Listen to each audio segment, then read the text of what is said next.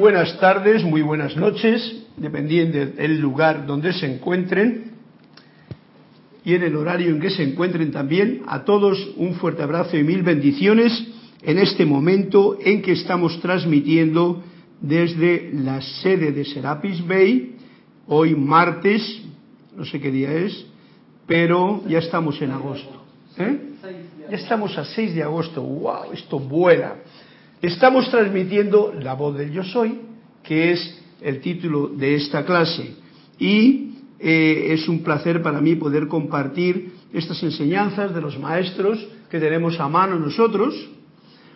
Y también es un placer saber que tenemos a Cristian, al que le doy las gracias por su servicio amoroso en los mandos, que nos intercomunica, nos interrelaciona con esta maravillosa tecnología que tenemos a mano. Nunca por lo menos en el tiempo conocido por nuestra historia, ha habido una tecnología como la actual, y qué bueno poderla utilizar de la forma más positiva y correcta, más correcta o más eh, amorosa o más armoniosa posible, que eso realmente trae un beneficio porque cargamos la atmósfera de la Tierra con estas ondas que pueden salir con la mayor eh, limpieza, pobreza, riqueza, humildad, soberbia, orgullo, lo que queramos, pero del corazón.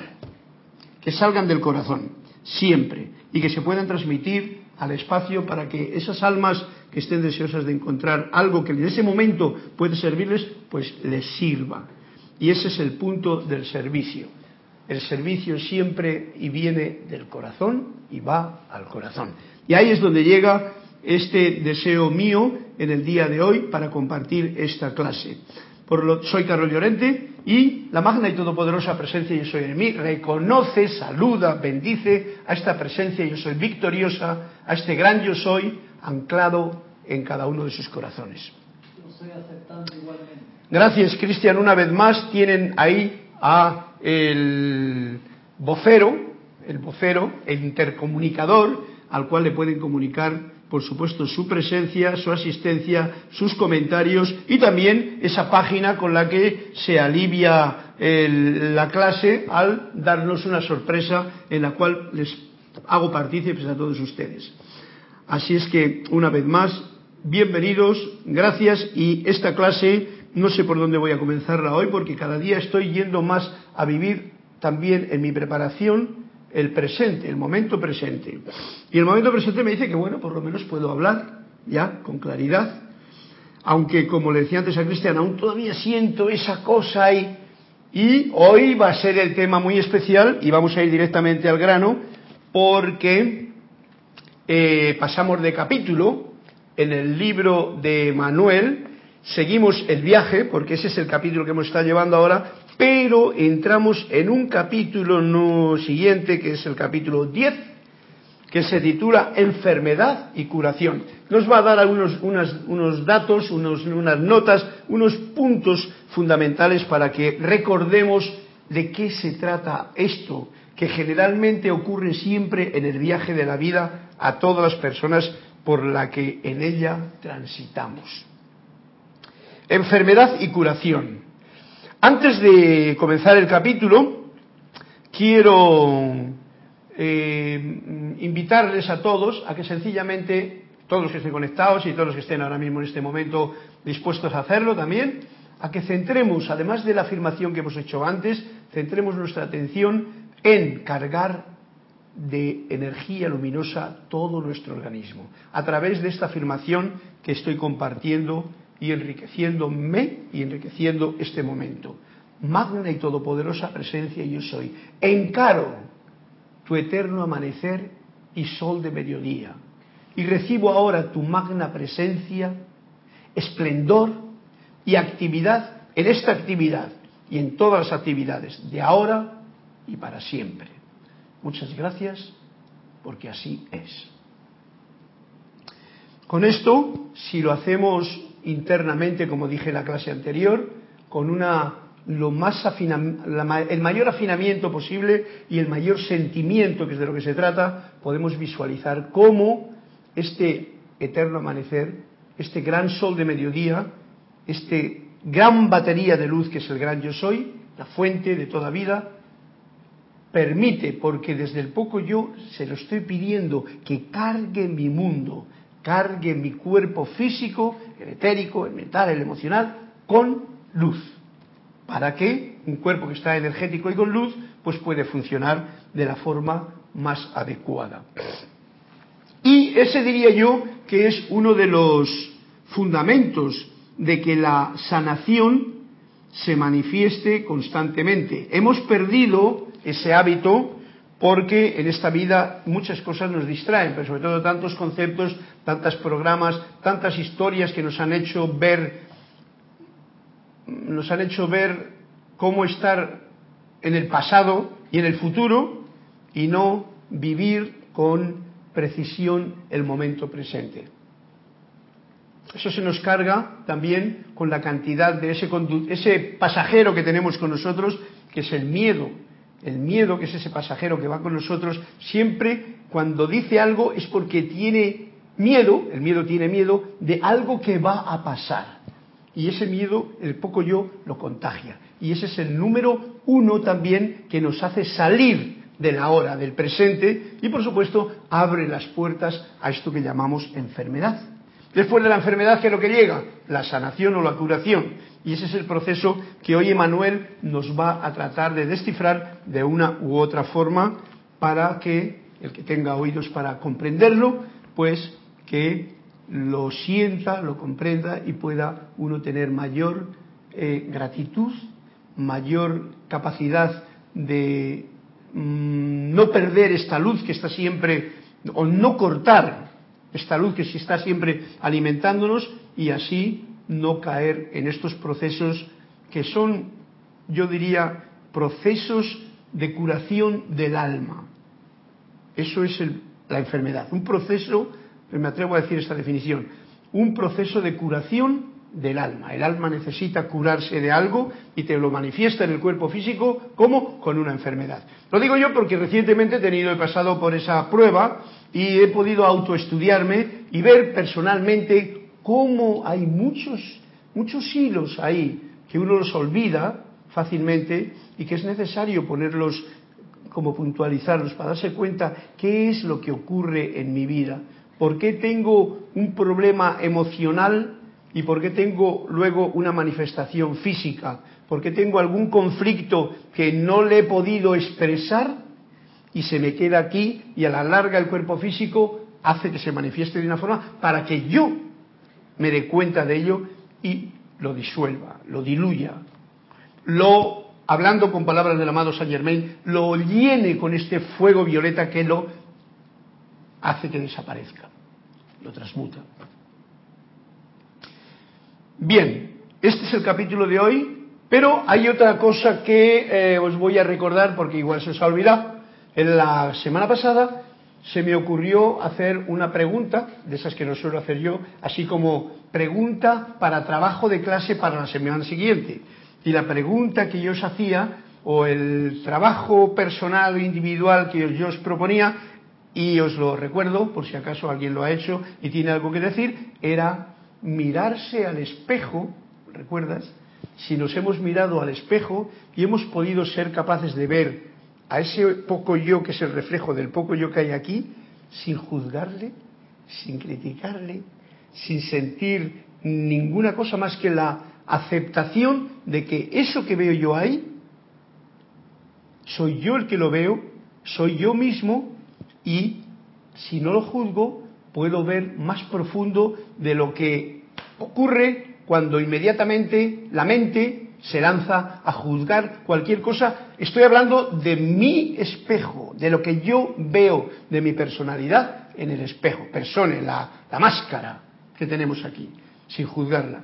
Ese es el reto que os había traído a colación. Si alguien ha hecho la práctica y tiene algo que comunicar de la experiencia sentida y la quiere comunicar, pues sería un placer yo también lo he practicado, porque me gusta practicarlo, ya que es una forma en la que si yo no me juzgo, estoy practicando para no juzgar a ningún otro poco yo que se me presente alrededor.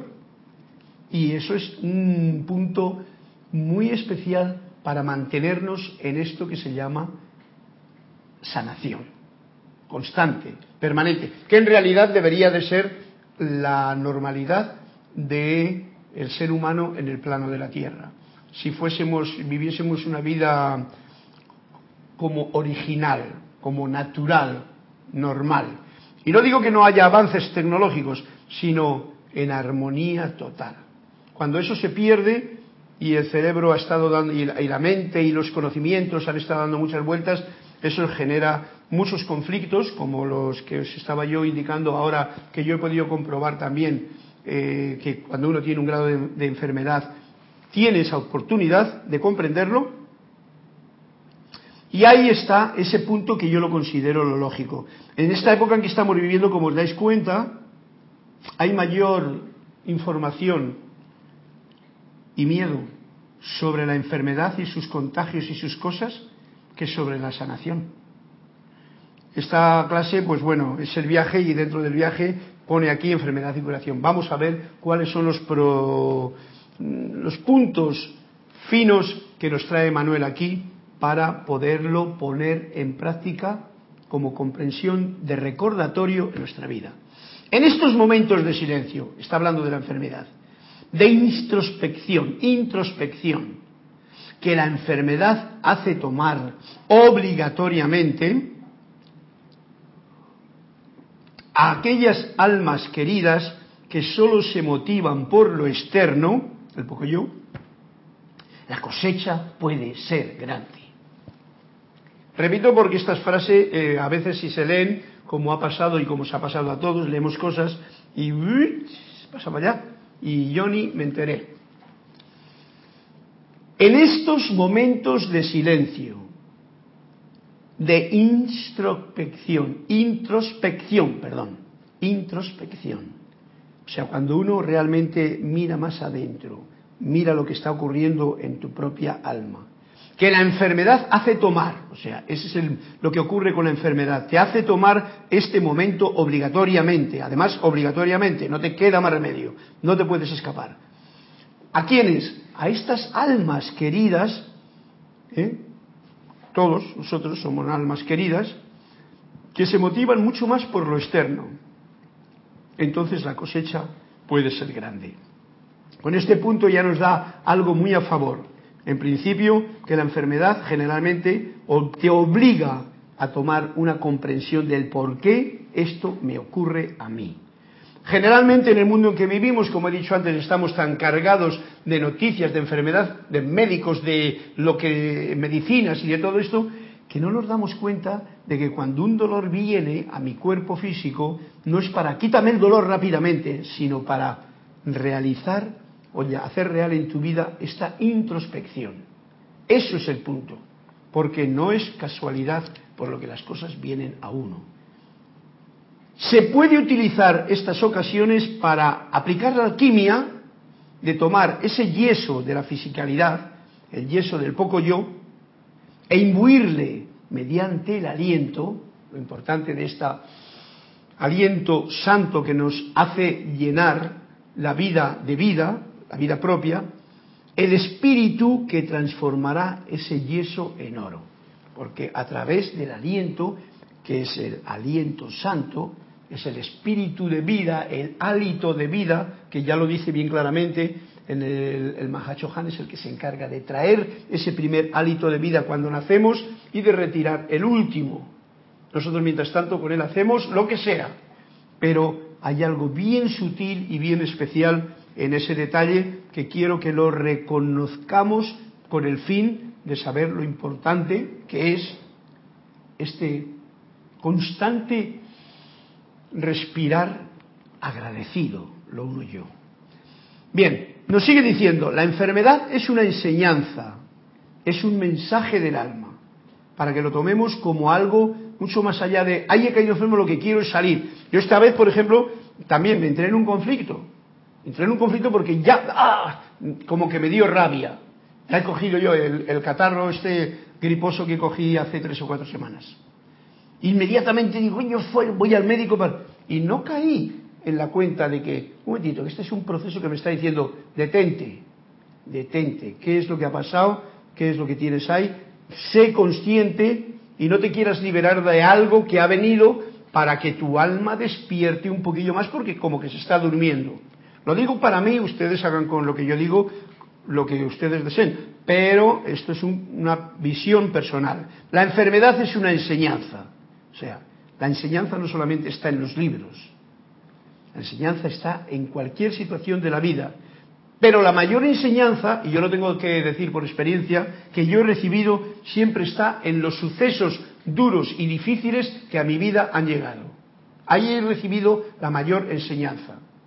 Porque yo he leído muchos libros, pero si quieres que te diga, eh, en un momento determinado se me puede olvidar, pero fácilmente aquello que leí que ni lo he puesto en práctica ni nada. Me gustó, pero nada más. Ahora, cuando algo te toca y te hace una herida o te toca en una herida, como es una acción de la vida, de la vida misma, que de esa forma se manifiesta ya sea como enfermedad, ya sea como algo que te acontece y que es doloroso, porque eso del dolor ya sabéis que tiene que ver con un proceso de principio de enfermedad. Como decía Saint Germain, el dolor es como el aviso de que, como, como el silbato del tren, te está avisando que el tren viene. O sea, ese es el dolor. Si uno no quiere escuchar el anuncio que te está haciendo ese silbato del tren, ese dolor que te proporciona el cuerpo, pues igual puedes pasarte o puedes pasarte un montón de tiempo acallando algo que el cuerpo te está gritando y te está diciendo, eh, pon atención aquí, que hay algo que hay que solucionar. Y cuando digo cuerpo estoy hablando de los cuatro, el físico, el etérico, el mental y el emocional. La enfermedad es una enseñanza, es un mensaje del alma. Cuando las lecciones se aprenden, ¿eh? cuando eso se aprende a través del viaje que estamos recorriendo en la vida, la enfermedad entonces se convierte en algo que ya nunca ocurre. No ocurre eso, pero como el viaje es largo y tenemos muchos tropiezos dentro o hemos tenido, pues generalmente el cuerpo te va a ir dando esos, esas manifestaciones para que pueda uno poner remedio a lo que en, en su propio ser o propia alma aún se le está olvidando. Y nos sigue diciendo, la enfermedad es la confusión de esa alma en particular que se manifiesta físicamente para que la conciencia externa lo vea. Hay algo confuso en mi caminar que no está en orden o que está confuso, como dice la misma palabra. Y entonces viene esa palabrita llamada enfermedad y me lo está mostrando. Tomado de esta manera, no es como generalmente lo suele hacer la mayoría de la gente, y menos si no están con un interés en saber qué hago yo aquí, por qué estoy aquí, quién soy yo, estas preguntas básicas y fundamentales. Bien, pero un estudiante de la luz creo que es importante recordar este detalle para que sepa lo necesario que es que la conciencia externa, el poco yo, vea por qué hay conflicto dentro de ese poco yo. Porque el gran yo soy no está enfermo. Es el poco yo el que en sus confusiones mentales, emocionales, físicas y actividades cae en esa, mm, en esa manifestación de falta de sanación. Dime, Cristian. Eh, dos comentarios. Uno de Aristides Robles, de aquí de Panamá. Dice, para obtener la sanación se invoca al amado Santo Ser Crístico para que vierta su luz líquida dorada en cada órgano y célula de nuestros cuerpos, para que disuelva la discordia acumulada alrededor de los puntos de luz de nuestras células. Sigue más abajo, dice, este bloqueo de los puntos de luz en nuestras células es lo que nos produce las enfermedades, producto de la discordia acumulada alrededor de los mismos. Y Dan Jovet Montilla nos dice, aquí de Panamá, una vez leí que el que vive acorde a la naturaleza no se enferma. Claro, ¿ves, Aristides? Eso es una teoría bien bonita que realmente sabéis lo difícil en este mundo en que vivimos de lo fácil que es, mejor dicho, leer un libro y ver una teoría que nos exponen. Bien, ¿ves? Es lo que hemos hecho por la, al principio de la clase. Es una, una actividad de llenarme de luz cargar todo mi cuerpo entero con esta conciencia externa porque la traigo desde la luz de la presencia. Eso tiene que ser uno consciente de que la luz de la presencia la puedes llamar porque la presencia es luz. ¿eh? No es más que una luz y la puedes atraer a tu cuerpo para que cargue esos centros, para que cargue la columna, para que llene el corazón, para que expanda por todo el sistema nervioso. Y eso entonces daría a ese natural, esa naturaleza que nos habla el segundo comentario en el que realmente yo estoy totalmente de acuerdo. Si estuviésemos viviendo de una forma natural, y natural quiere decir que yo soy y reconozco esta luz en mí y en todo, no habría enfermedad. No habría enfermedad. Pero mira por dónde estamos en este proceso de aprendizaje o de recordar tantas cosas. Y una de las cosas que hacemos es olvidarnos. Por eso hay que recordarlo. Nos olvidamos de lo fundamental, nos olvidamos de quiénes somos, nos olvidamos del gran yo soy, nos olvidamos del poco, de, de, de todo. Y entonces el poco yo se hace muchos juegos, hasta aprenderse cosas de memoria, para pensar que las sabe, pero en realidad luego la práctica indica otra cosa muy diferente. Gracias Aristides, gracias. ¿Quién era la otra persona que... Dan ¿Eh? Dan Llobet. Dan Llobet. Montilla. De Montilla, eso no será en Córdoba, Granada. No, no, Dan Llobet Montilla de aquí de Panamá. Ah, Dan Llobet Montilla. Gracias por vuestra, vuestro aporte muy puntual. Y continúo con... ¿Hay algún cuento? Sí, sí. Flor pidió la página 101 y Juan Carlos Plaza pidió la 209, 209 y 101. Ajá. Pues el 101 y la 209 le tenemos aún. Mira, los dos están libres de actividad.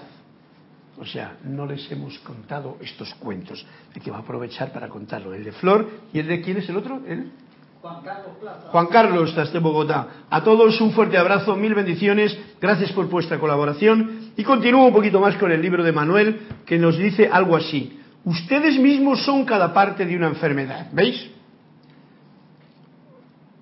Escuchen a su propio cuerpo. ¿Qué está diciendo? Esto es lo que yo venía a colación trayendo antes.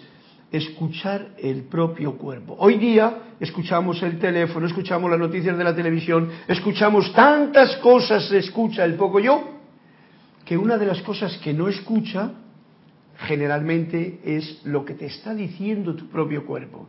Y hace hincapié aquí, Emanuel, pero lo estoy, lo, lo estoy haciendo yo el hincapié porque es algo muy fundamental. Yo siempre he tratado de llevar una vida lo más equilibrada y cuidadosa con el organismo. Y por eso, digamos que tengo esta fobia al tener que ver, ir a los hospitales o a un médico por algo. No, no he ido, más que para llevar a gente. Es la verdad. Y entonces tengo ahí esa cosa que digo, pero si es que esto no tenía. Hay algo dentro de mí que, me dice lo que decía el comentario de, de, del parabeño, de ese segundo comentario si viviendo una vida natural no tenía por qué caer enfermo. Eso es lo que mi poco yo dice. Mi gran yo soy dice, pero si no estás ni enfermo ni nada, sino simplemente es todo el conflicto que tú te montas, ¿no? Pero escucho a mi cuerpo constantemente o por la rutina de cada día le doy cualquier cosa para alimentarse. Alimentarse mentalmente, emocionalmente, y físicamente. Y ya no digamos con los recuerdos. Porque esas son cuatro formas de alimentación. Uno puede alimentar durante el día cualquiera de esos cuatro cuerpos con eh, una inconsciencia grande. Y si lo haces inconscientemente, puede que el cuerpo te diga, oye, que yo no quiero. Es como cuando comes una comida muy gran, muy fuerte eh, antes de dormir, por ejemplo, que luego, pues que no puedes dormir y uno se puede mosquear o cabrearse con el propio cuerpo. Ah, que no puedo. No, no, escucha, atento. ¿Por qué yo no puedo dormir? No puedo dormir porque antes me he metido un café, por ejemplo, doble. Más me he comido un, una pierna de, de, pollo con otra de no sé qué. Y estás hasta aquí porque te las pasa bien, encima te has bebido no sé qué y estás lleno y dando vueltas en la cama. No puede uno dormir. ¿Bien? El cuerpo te lo está diciendo. Si uno en ese momento se da cuenta, como sabemos que el cuerpo a fin de cuentas las cosas cambian, pues bueno, va a trabajar mucho más el organismo, pero por lo menos no le, no le, como mantente armonizado para que esa digestión salga de, eh, se produzca lo más efectivamente posible. Porque si encima uno se enfada con ese proceso o con uno mismo porque ha tenido ese olvido, pues lo que ocurre es que perjudicamos aún más el cuerpo, perjudicamos aún más ese momento. Por lo tanto, escuchar al propio cuerpo, ¿qué me está diciendo cuando algo ocurre? Cuando algo me duele. Eso es lo primero que hay que, que, hay que tener en cuenta. Eh, dime, Cristian. Angélica de Chillán, Chile, dice bendiciones, Carlos. Bendiciones, Angélica, hasta el rico Chillán. Me llama la atención cuando se padece una enfermedad donde el dolor es constante. ¿Cómo podría una persona encontrar la causa energética si el dolor anula la atención de la búsqueda? Angélica, eso es peliagudo porque ya sabes tú que solamente cuando uno tiene una experiencia es cuando uno puede hablar de ella. Yo lo único que sé es que cuando todo eso es el propio ser, estas cosas que estoy tratando de traer a la palestra en estas clases de Manuel, que nos hablan de todo esto, nos están poniendo cuál es la actitud correcta ante esta situación. Por supuesto, si tú tienes un dolor profundo, hoy día tenemos unos medios que son maravillosos porque están ahí a mano. Uno tiene un ataque de apendicitis o de colitis o de piedras en el riñón y eso generalmente produce un dolor súper profundo. Cuando el dolor es tan profundo, tan profundo que tú no lo puedes, eh, es porque ya te ha dado otras situaciones que no las has hecho caso.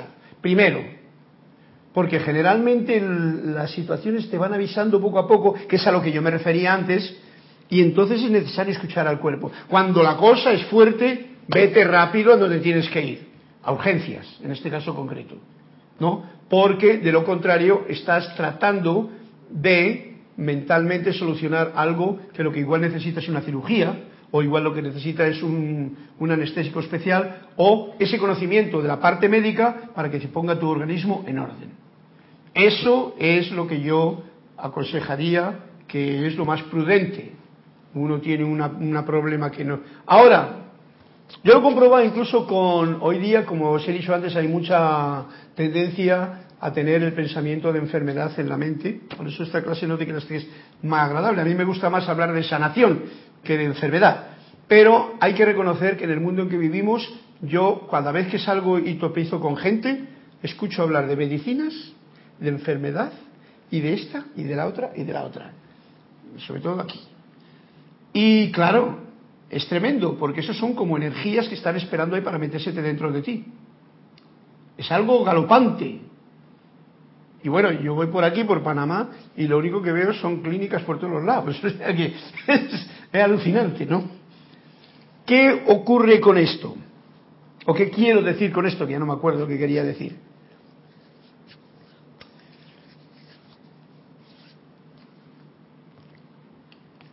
Ante una situación cuando uno está consciente escuchando a su propio cuerpo, y es lo que yo estoy trayendo a colación, vienen las cosas dándote señales poco a poco.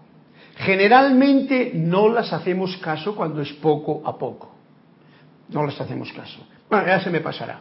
Y además no pones ningún otro remedio, no pones ni invocar el fuego violeta porque saber que es una manifestación en el cuerpo físico que es esa parte del poco yo, como yo lo llamo.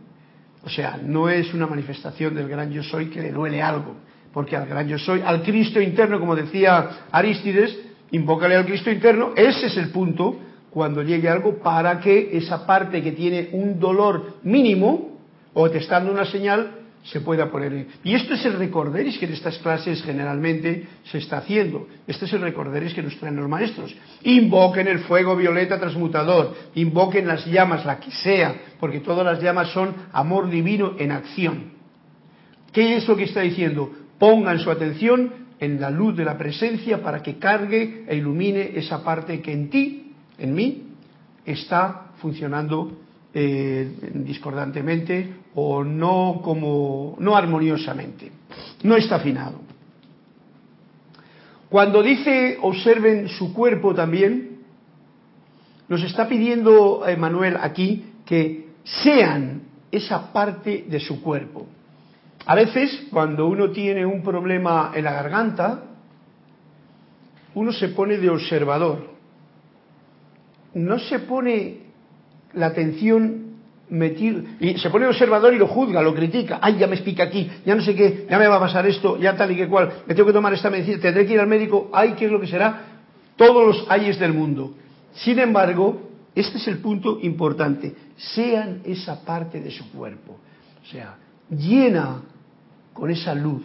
Pon amorosa y armoniosamente la atención. Y esto tiene que ver con eso que nos decía Aristides. Conéctate verdaderamente con esta luz del corazón de la presencia, del Cristo interno y del Cristo cósmico y de todo lo que tú quieras que sea más allá del poco yo.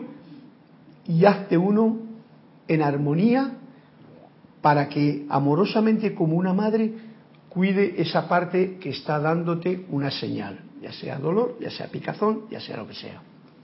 Una vez que hayan oído la voz de esa área, esto es para que ¿eh? la actitud que hay que tomar con respecto a lo que eh, Angélica de Chillán me decías, ¿no? una actitud. ¿Qué hago cuando el dolor me viene y tal? Bueno, pues nos está diciendo, sean esa parte del cuerpo. Una vez que hayan oído la voz de esa área que están recalcitrantes, la mente madura dirá. Esto ante una enfermedad, pero la mente madura dirá, encontremos otra manera de hacer las cosas. Eso es lo que dirá. Sin embargo, eh, lo que estaba tratando de decir antes, que casi se me va el flash, era que yo he tenido el punto de Mm, ¿cómo expresarlo? De tener una gran taquicardia, por ejemplo, en un momento, hace muchos años ya. Y no era taquicardia, ataque de corazón ni nada, porque yo llevo una vida sana, pero estaba moviéndome mucho, no había hecho mucho ejercicio igual en algún momento, y de golpe, algo así como extraordinario. Y esto lo he visto yo, que mucha gente cuando tiene una situación de esas, rápidamente se va al doctor, al médico, pensando que le está dando un ataque de corazón. Como que el corazón andase atacando a alguien corazón lo que es reacciona ante esa situación. Yo en ese momento, y estoy hablando de una experiencia personal, pues lo que hice fue, digamos que algo de esto, mira que me estoy acordando ahora de ello, porque me hice uno con aquello, como estaba bien puesto, y para eso es lo que tenemos de agradecer a estas enseñanzas que nos están trayendo los maestros, porque nos han puesto en comunicación inmediata, al poco yo, le han puesto en comunicación inmediata con el gran yo soy, para hacerle consciente de que no solamente no estamos separados, sino que es el gran yo soy el que está permitiendo que la vida exista en este poco yo que nosotros hacemos. Espero que entendáis el juego con el poco yo y el gran yo soy, que es la presencia yo soy, que es el Cristo interno, que es la luz de la vida, que es todo lo que es vida y reducido a esta manifestación que sería el poco yo.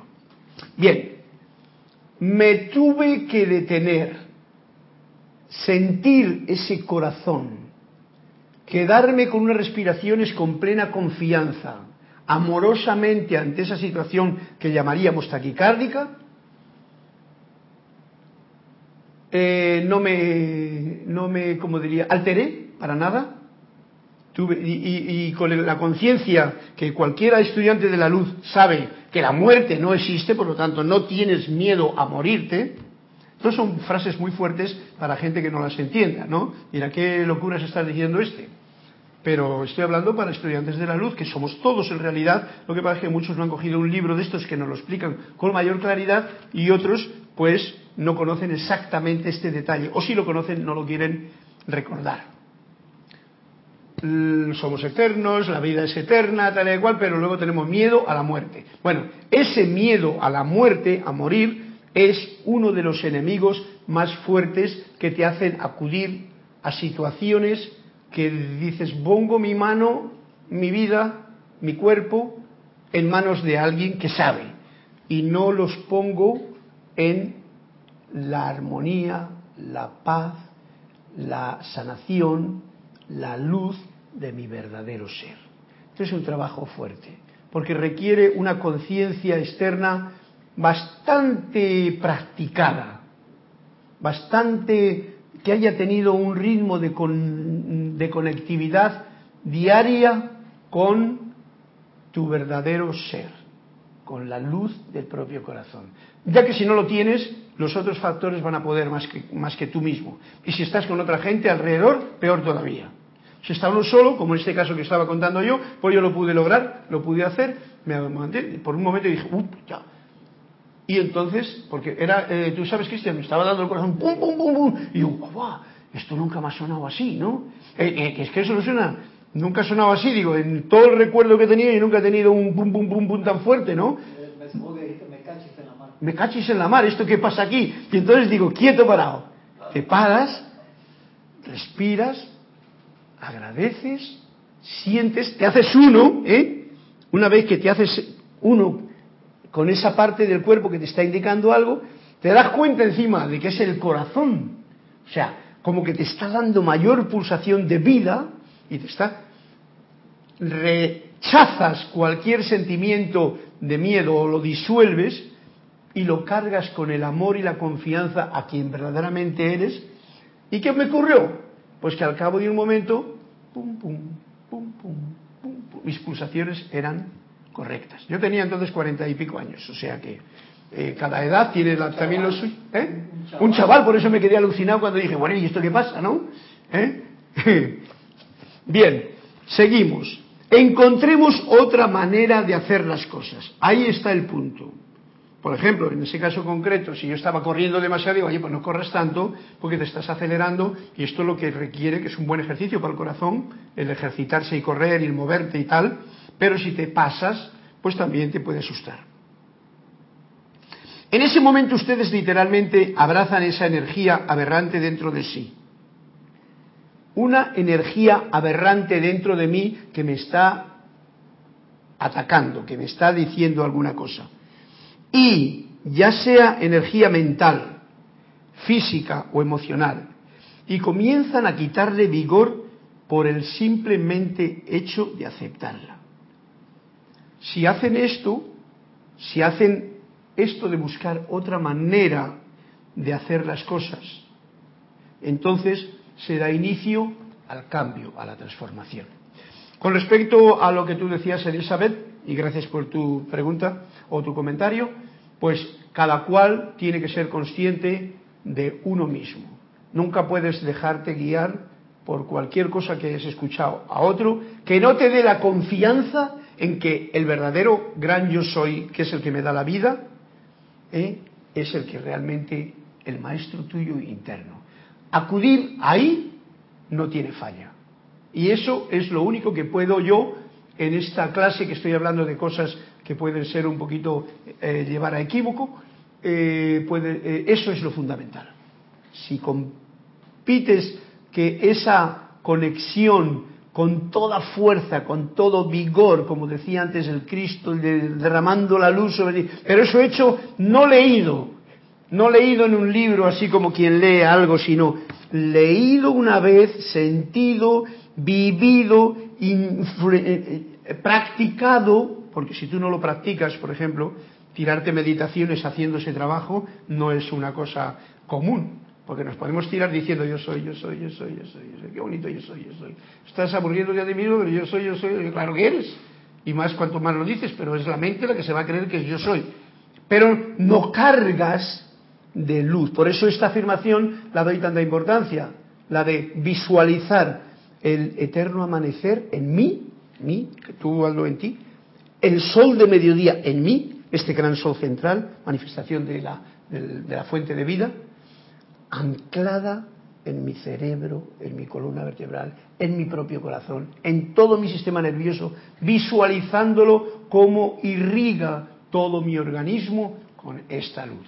Esto es algo cuántico, esto es algo que necesita practicarse para que tengamos luego esa rapidez de reacción cuando algo no normal o correcto ocurre en nuestras vidas y entonces decir, ajá, es un dolor, es una enfermedad que tengo detrás, me está indicando algo o que puedo yo poner en, algo en acción o tengo que dejarme desvaído eh, como que no puedo hacer nada y llamar a, a urgencias, ¿no? Cada cual tiene ese maestro interno, a ese hay que acudir. Ese es el único que puede decir realmente, decirte qué hacer en ese momento. El dolor les hablará, ¿ves? Cuando ustedes estén listos para aprender de él. Porque si no estás listo para aprender de él, dirá, me duele la muela, dame una pastilla. Entonces no estás listo para aprender del dolor.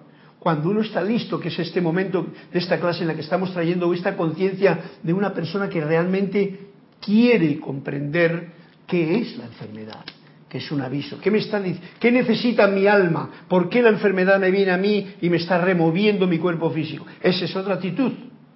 O sea, no la misma que, ay, me duele por aquí, dame no sé qué, ay, eh, pínchame por allá. No, eso es una cuestión de que tú todavía no estás listo para aprender del dolor.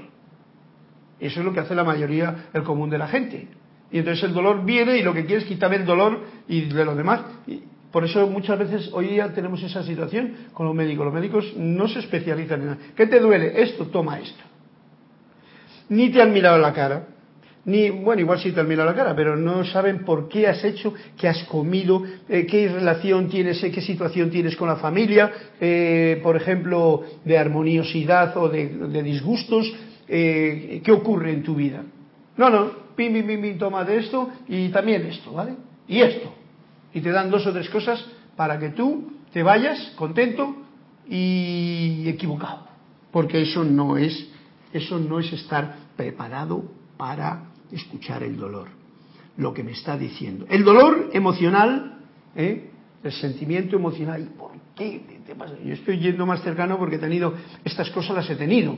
El dolor emocional, cuando lo tienes un dolor, aunque lo mío ha sido una gripe de nada, o sea que no ha sido prácticamente más que me queda, pero que te produce un dolor emocional. ¿Por qué esto y esto? Y se te vienen ciertas cosas que te hacen un conflicto en un momento y hay que escucharlas. El dolor emocional me dice una cosa, el dolor físico me dice otra. No es lo mismo que me duela la rodilla porque me acabo de dar contra la esquina de la mesa o el pie porque me he dado con, al salir allí y tropezar con la, con la pata a la cama, que me duela la cabeza y no sé por qué me duele, o que me duela el, lado izquierdo o el lado derecho. No es lo mismo. Por eso el escuchar a tu propio cuerpo es tan importante. El dolor emocional dice una cosa, el dolor físico dice otra. Aún su ubicación en el cuerpo es muy elocuente, como decía ahora mismo. Nada en la vida se da al azar. Nada de esto es por casualidad. Todo tiene un sentido.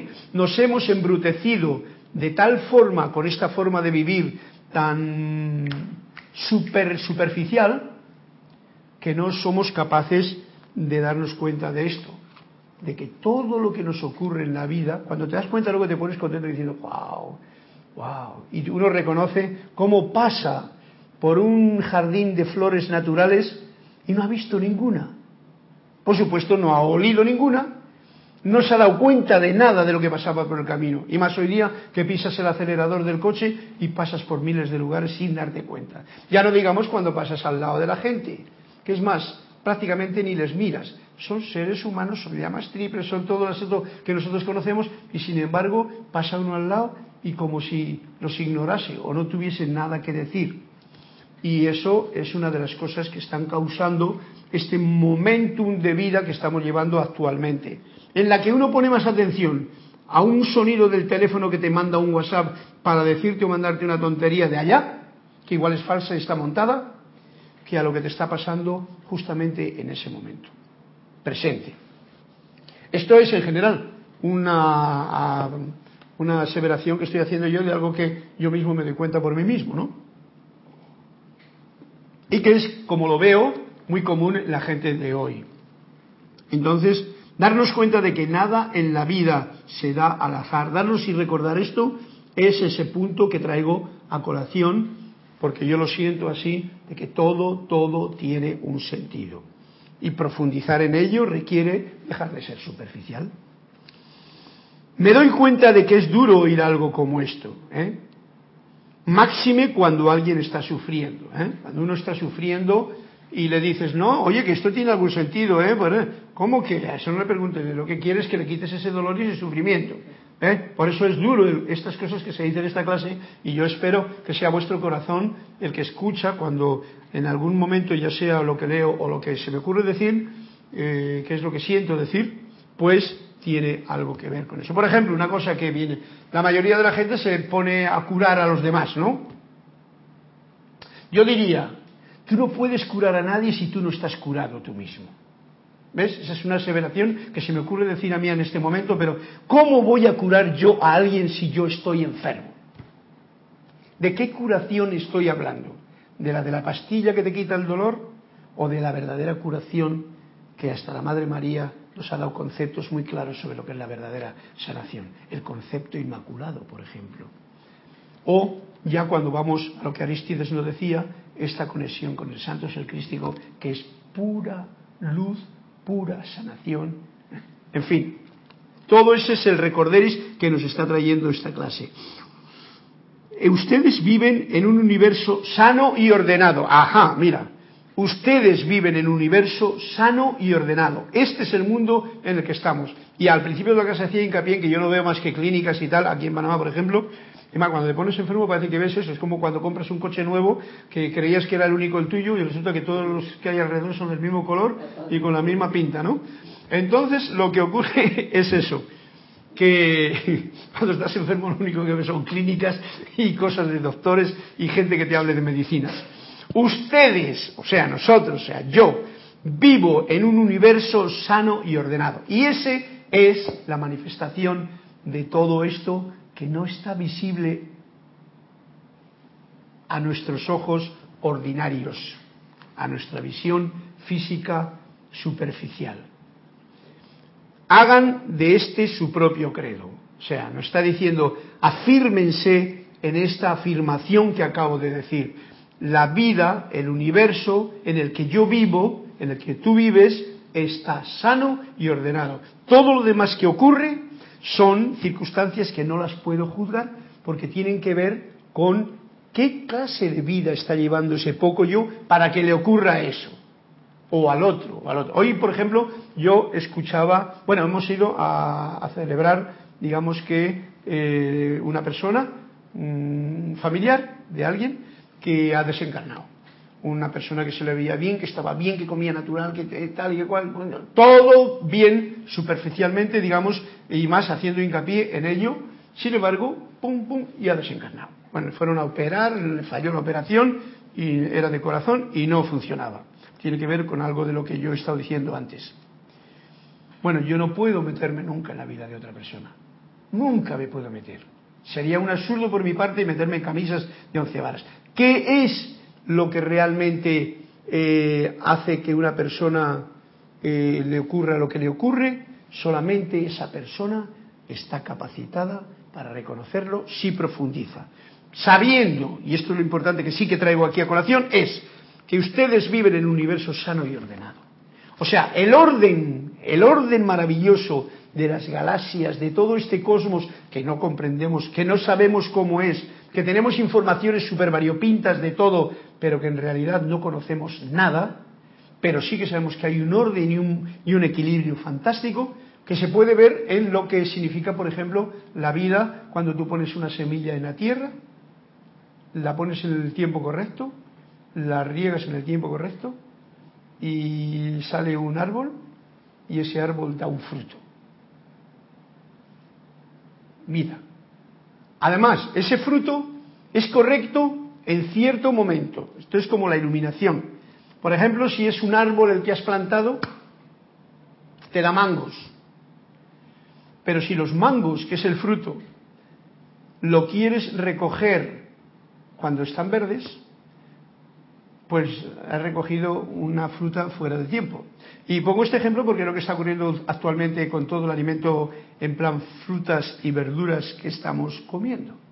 Claro, es un proceso de este momento que estamos viviendo. Parece ser que no queda otra cosa más que hacer. Pero yo reconozco y conozco, y ustedes supongo también, aquí que estoy en Panamá lo puedo decir con claridad, hay unos mangos, así mangos de azúcar que se llaman, me parece, que son súper bonitos de color, un rosado amarillento y rico, no, no, con cosas negras ni nada, me los trae un chinito que tiene un árbol así en su casa. Lo coge en el tiempo oportuno. Creo que cuida hasta cada mango para que no le pique ni los bichos ni nada. Eh, y cuando le coge en su momento de madurez auténtica, ese mango produce un olor tan mágico, el auténtico, el del mango, ¿eh? tiene un sabor, una textura, una dulzura, todas las características de una fruta que está eh, en su punto. Eso yo lo comparo a la iluminación. La iluminación es como un mango, eh, como eh, la iluminación es como la dulzura de un mango. Vamos a ponerlo, ¿no? Solamente llega cuando le llega, cuando está en su tiempo cuando está en su tiempo auténtico. Tú no puedes estar iluminado, el mango no puede tener ese sabor, esa dulzura, esa exquisitez y ese olor si tú le coges en febrero. Lo digo esto porque muchas veces nosotros queremos iluminarnos antes de tiempo. ¿No? Los que buscamos el camino espiritual estamos en esta, en esta lucha de querer encontrar la espiritualidad a fuerza de libros, de estudios, de inicios, o de irme aquí o allá o de conferencias o tal. No, uno quiere buscar la iluminación. La iluminación, en principio, si mirásemos para adentro estamos iluminados. Pero esa iluminación del poco yo llega cuando llega. Y no por forzarla llega. Es como la dulzura de un mango que está cogido y, y disfrutado en el momento adecuado. En ese tiempo de primavera, cuando ya es el momento de recoger ese fruto. Primavera para el fruto. Bien, vamos a ver lo que nos sigue diciendo Manuel.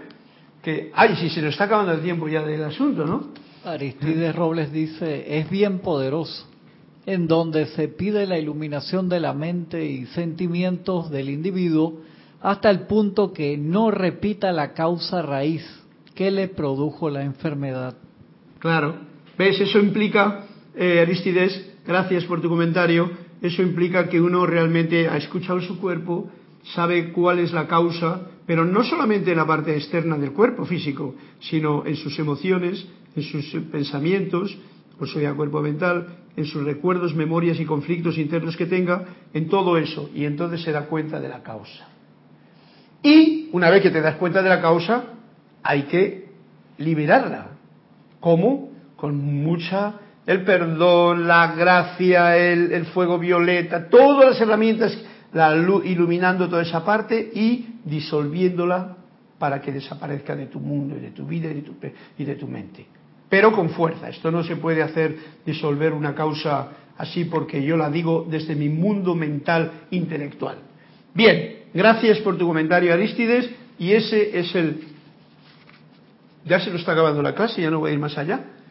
Voy a ir al cuento de 101 de Flor Narciso de Puerto Rico.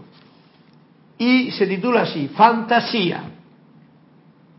Hombre, mira, está hablando de iluminación. Dice, ¿cuál es el mayor enemigo de la iluminación? el mayor enemigo de la iluminación. A ver qué me trae esto, porque con lo que acabo de decir y esto tiene que coincidir, y si no, pues tendremos que hacer un arreglo aquí. El mayor enemigo de la iluminación, como de todo, es el fantasma llamado miedo. El miedo. ¿Y de dónde proviene el miedo? ¿De dónde proviene ese viajero que nos lleva a nosotros, eh, que va en nuestro vehículo durante todo el recorrido del viaje? proviene del engaño.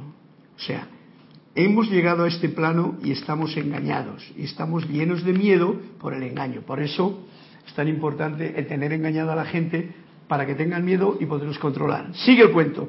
¿Y en qué consiste el engaño? Porque esto es como una especie de, de no sé cómo llamarlo, de todo. Es interesante.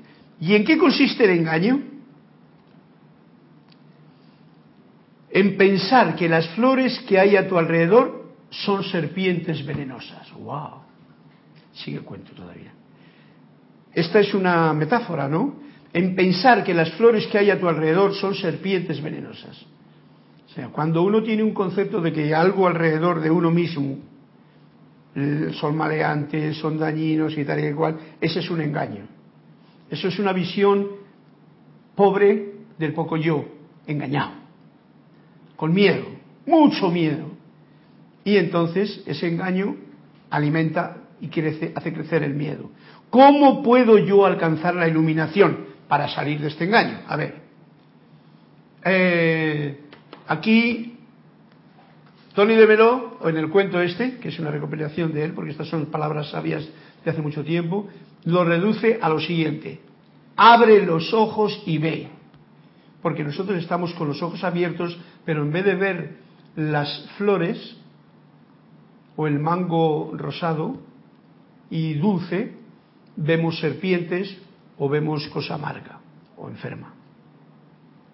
¿Qué es lo que debo ver? Una vez que abro los ojos le pregunta, ¿qué es lo que debo ver? Que no hay una sola serpiente a tu alrededor. Aristides, una vez más, vuelve a la cosa. Si fuésemos capaces de ver las llamas triples andando en el corazón de cada ser que se cruza por el camino, y no ver que me ha puesto un gesto, que me ha pegado un pitido, que mira cómo va, que mira cómo viene, o que mira que todo eso soy yo, y no me doy cuenta y lo estoy viendo en alrededor,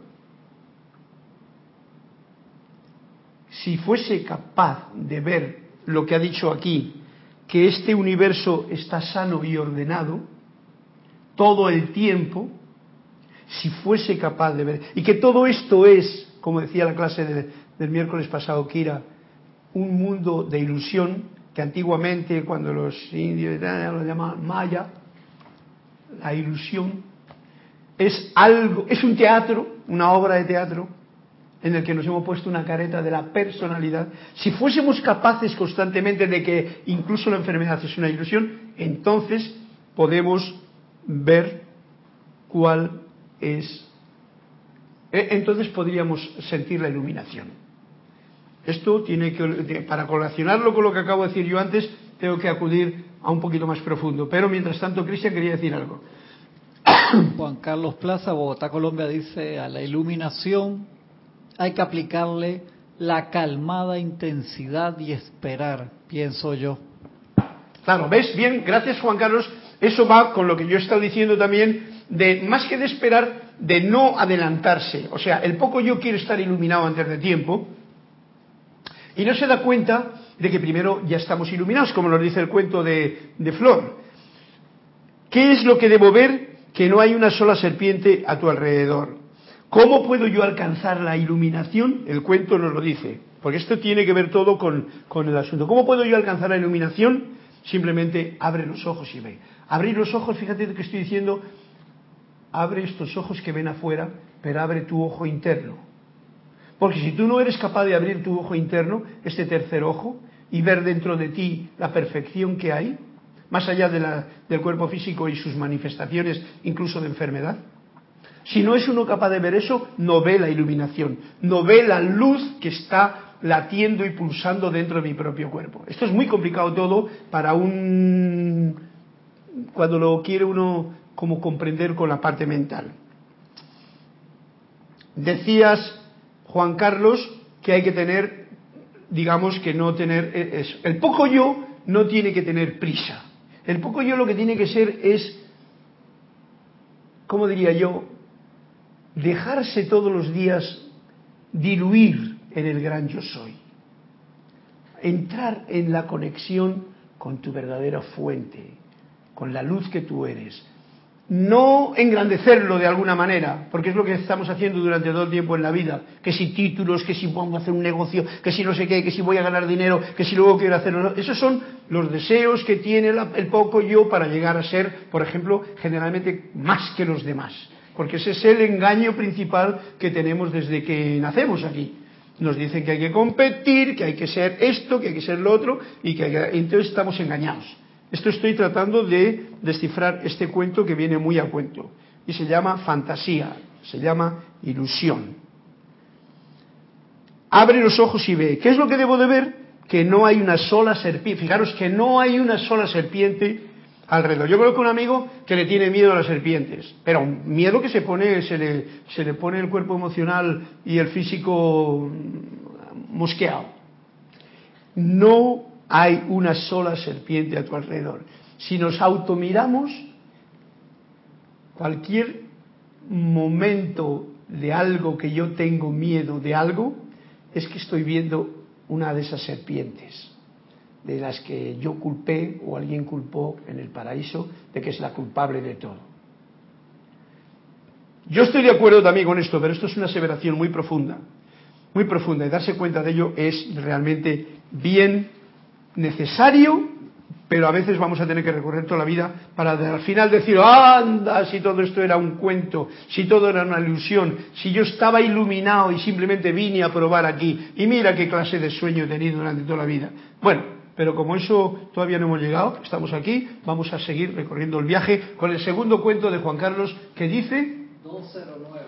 En la página 209, y con ella terminamos la clase, eh, vamos a marcarle esto, para que no entre fantasía, ilusión. Este, Juan Carlos, se llama infinito, y con él terminamos la clase.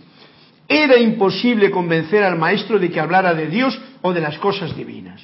Sobre Dios, decía, solo podemos saber que lo que sabemos no es nada. O sea, que no sabemos nada acerca de ese concepto al que le hemos puesto la palabra Dios. Y por eso el maestro no quería hablar. Y yo estoy de acuerdo porque tanto, tanto, muchas veces cuando me sale aquí en la clase la palabra, por dentro digo, si, no la, si, tuviese, si pudiese obviarla, qué bueno sería. Uno de los motivos es porque Dios está anclado a muchos, la palabra Dios está anclado a muchos conceptos religiosos que ya no tienen nada que ver con la iluminación de la que estábamos hablando antes sino que tiene mucho que ver con el engaño que hemos recibido desde que nacemos. Por eso las batallas a cuenta de Dios. Por eso el que yo, que estoy con Dios y tú no estás. Por eso todo eso de echarle la culpa a Dios de algo que no es. O por eso de yo con Dios que bien me llevo, pero con mi hermano que mal me estoy llevando. Claro, Dios no te dice nada, Dios es un invento de tu mente, diría yo. Ese Dios con el que tú crees y tu hermano es la realidad que tienes al lado con el que tienes que regar y aprender a servirle con amor. ¡Wow! Es muy diferente. Un día hablaba de un hombre que se le había estado pensando, que se lo había estado pensando mucho tiempo antes de decidirse a engrosar el número de los discípulos. O sea, era alguien que había dicho, quiero ir para allá, pero eh, date tu tiempo, vamos a ver. Al fin vino a estudiar conmigo, dijo el maestro. Y el resultado fue que no aprendió nada. Ok. Solo unos pocos de los discípulos comprendieron lo que el maestro tenía que enseñar no podía ser aprendido, ni siquiera enseñado. Por eso, lo que realmente se podía aprender de él se reducía a nada. bueno, Juan Carlos, este, este, es un cuento muy profundo también que no se puede realmente explicar en pocas palabras, pero la verdad es la siguiente. Nadie en realidad puede enseñar, por eso te, he dicho, te pueden dar la llave de los, del mundo interno, pero mientras tú no la utilices metiéndola en, la, cerradura correcta, la des la vuelta y entres tú a ese mundo, nunca podrás saber con palabras, ni con lo que escriben en los libros, ni con lo que te dice fulanito, ni menganito, ni el maestro tal, ni el otro, nunca podrás comprender la realidad de la que se está hablando. Porque el infinito, a veces lo han llamado los, los cósmicos eh, que está, como que es la nada, ¿no? La nada es como el todo, por decir dos palabras que no dicen nada y que viene muy a cuento con este cuento de Juan Carlos, que lo mejor es saber sobre Dios, decía, solo podemos saber que lo que sabemos lo que sabemos con la mente, con el poco yo, no es nada. No es nada.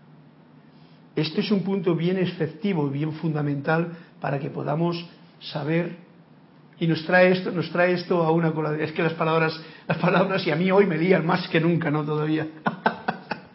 Porque son detalles muy fuertes hablar de la enfermedad y terminar hablando de el infinito, que es lo que es que es la grandeza de la fuente suprema de toda vida ahí, y que no tiene que ver con el mundo de ilusión ni con el mundo del poco yo, que es un maya, una ilusión. Dejamos esta clase ya por aquí, voy a hacer un poquito de música en vez de palabras para despedir esta clase dándoos las gracias, juzgo menos, agradezco más y sigo haciendo música, o sea, manteniendo mi cuerpo armonizado y hasta una nueva oportunidad.